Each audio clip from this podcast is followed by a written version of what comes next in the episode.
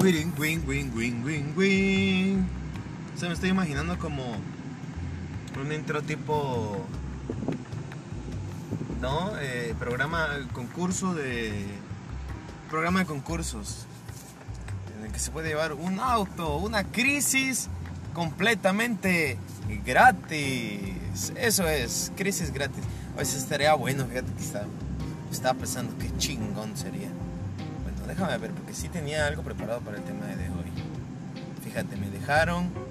Lo bueno es enemigo de lo peor. Me marcó esa pinche frase. Está, estuvo, estuvo, estuvo muy interesante. Estuvo muy interesante.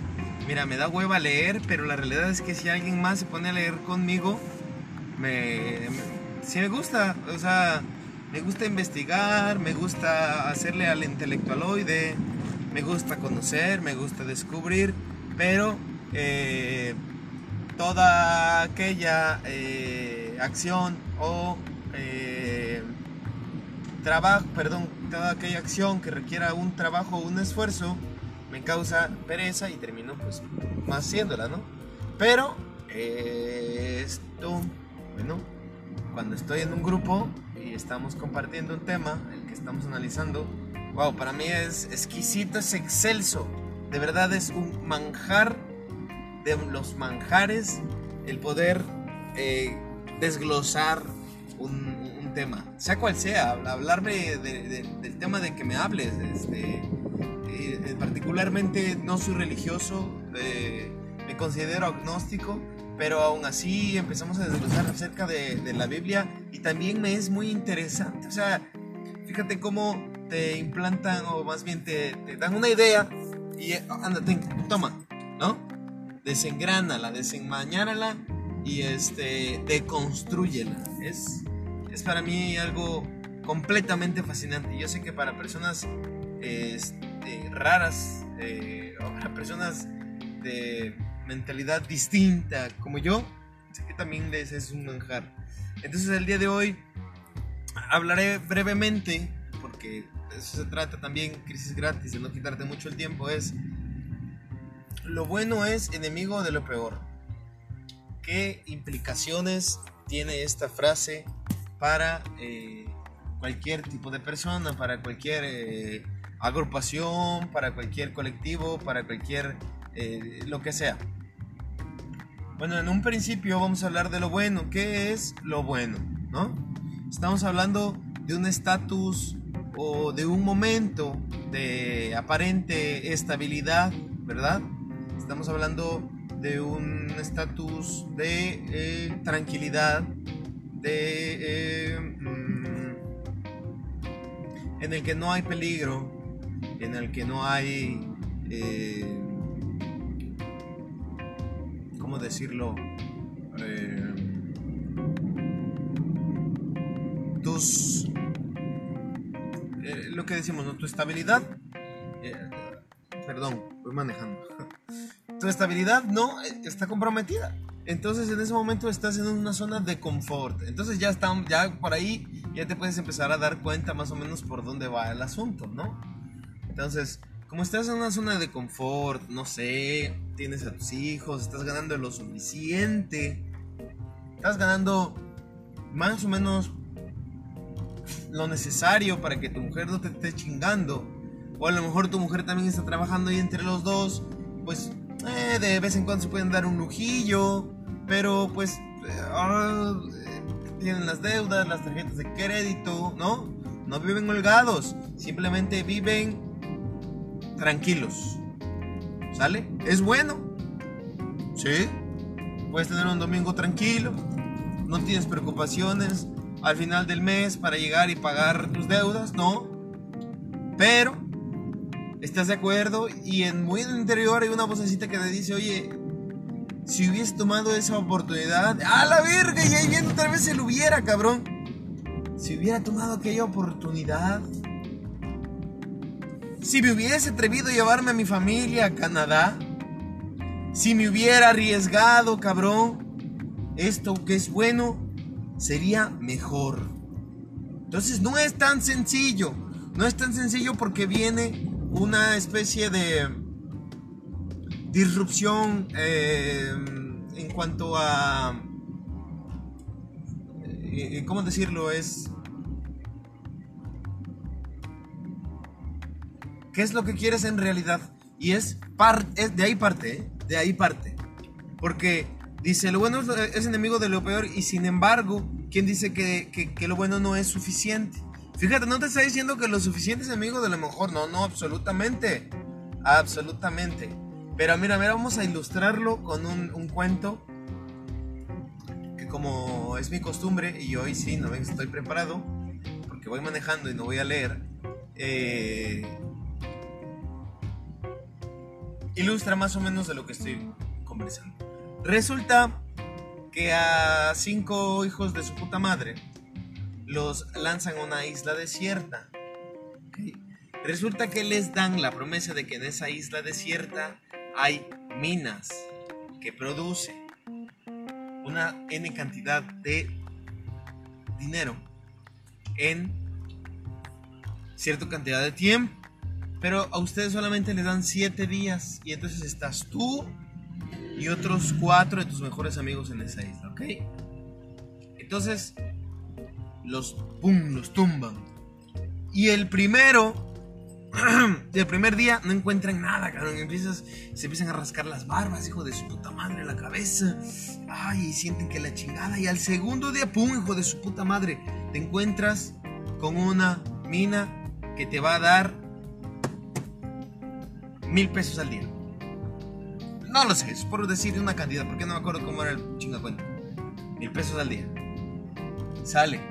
Pero a ti te dijeron que no mames, o sea, que eso no es nada en comparación de las minas que te podías llegar a encontrar, hijo de su puta madre, a través de esa isla, cabrón. Entonces agarra y el primer amigo se queda ahí, güey, y dice, ¿sabes qué? Ahí muere. Yo con eso, con mis seis días que restan, me llevo seis mil varos, no sé, supongamos que son dólares, y no me voy en ceros, cabrón. Sale, órale, ok, va. Creo que eran 14 días, no me acuerdo. Al siguiente día siguen buscando. A huevo, cabrón. Se encuentra en una pinche mina que te da 10 mil dólares. Ya no sé, vamos a empezar ya, pero primero nos dan mil dólares. Te da 10 mil dólares al día por chambearle ahí, güey. Ay, hijo de su puta madre, cabrón. Y ya todos se ven y dicen 10 mil. Es un verguero, güey. O sea, 10 mil. ¿Y nos quedan qué? 6 días. No, hombre, es un chingo, güey. Ay, ching, chingo, güey. Un chingo. Ok, sobres. Entonces, dos de tus amigos se quedan ahí, cabrón, eran cinco en total. Y tú y tu mejor amigo dicen, no, la verga, es que debe de haber. Chingue su madre. Se lanzan, cabrón. Ya van en el segundo día. Acuérdate que eran siete. Sobres. Tercer día. Cuarto día. Nada, hijo de su puta madre. Oh, la verga. Y al otro vato dice, bueno, me puedo regresar. Fíjate, ¿eh? Puedo regresar a la mina anterior. Y voy a sacar, ¿qué? ¿Qué dijimos? ¿100? ¿No? ¿Al día? Pero ya cuántos días me van a quedar? Tres. Madre. No, no, no, no, dice, no, no puede ser, no, hay que seguirle, hay que, hay que buscarle, hijo de su puta madre. Y sigue buscando, siguen buscando ese día, cabrón, qué bueno que no se regresaron. Porque, ¿qué crees, hijo de su puta madre? Hay una mina que te da medio millón de dólares, cabrón, diarios. Puta, ya con eso le rompe su madre a los otros. Que vas a estar tres días y te vas a llevar cientos, ¿no? Millón y medio. Pero tú dices, no, cabrón, si hay esto, debe de haber una de un millón. Y si me la encuentro mañana, ya me ya son dos millones, cabrón. Y ahí te vas, güey. Sexto día, nada. Séptimo día, dices, bueno, y si me regreso con el del, el del millón, el del medio millón y ya, pues, por menos, ¿no? No, no, ni madres, como ese día, así le pensamos. Loco, y te vas en ceros. Entonces, lo bueno es enemigo de lo peor. O sea, hay que ambicionar, hay que buscar satisfacer, ¿no? Nuestras necesidades básicas. Acuérdate que todo esto hablamos de la realización personal. y una vez satisfechas empiezan a ver otros caprichos superficiales que empiezan a ser prescindibles y que pueden en realidad repercutir en tu estilo de vida y que pueden arruinarlo por una ambición desmedida. Entonces, ¿qué pasó, cabrón? Que como tú creías, ¿no? Que podías llegarte a chingar a todos los demás, ¿no? Con una mina que tú te imaginaste. A lo mejor sí existía, pero nada más tenía siete días. El tiempo también es finito, cabrón, ¿no? Entonces, el primero puede que se sienta mal y que diga, no mames, ¿cómo no me esforcé más, cabrón? Y me hubiese ido por lo menos a la, de, la de 100 mil, ¿no? Que era la siguiente, ¿no? Nos fuimos de miel a 100 mil. Pero no se fue con las manos vacías. Y a lo mejor el vato con eso se siente satisfecho. No sabemos. Pero el de 100 mil se siente satisfecho y le vale madre, ¿no? Lo que haya sacado el otro. Y seguramente el de medio millón también, cabrón, ¿no? Pero, te aseguro. Bueno, es que definitivamente no hay nada más frustrante que haber brincado por la ambición y haberse brincado a las oportunidades. Entonces, es importante analizar cómo es que lo bueno es enemigo de lo peor. Pero lo bueno no significa lo mejor. Perdón, no es lo, satisfactorio, no es lo que, lo que a ti te llene en tu vida. Es, peligroso, es peligroso, porque me, me, me, tiran esta frase y me hacen creer, nunca estés conforme. Y aquí tenemos que recordar que, que lo más importante y lo primero es aceptar y, y, estar, y aceptar lo que tenemos hoy en día, ¿no? Estar conforme con lo que tengo ahorita, en este momento. Si el día de mañana me llega a salir una oportunidad en la que yo pueda, ¿no? Ah, ok, sale. No lo podemos intentar. Pero por lo menos el día de hoy no voy a estar insatisfecho.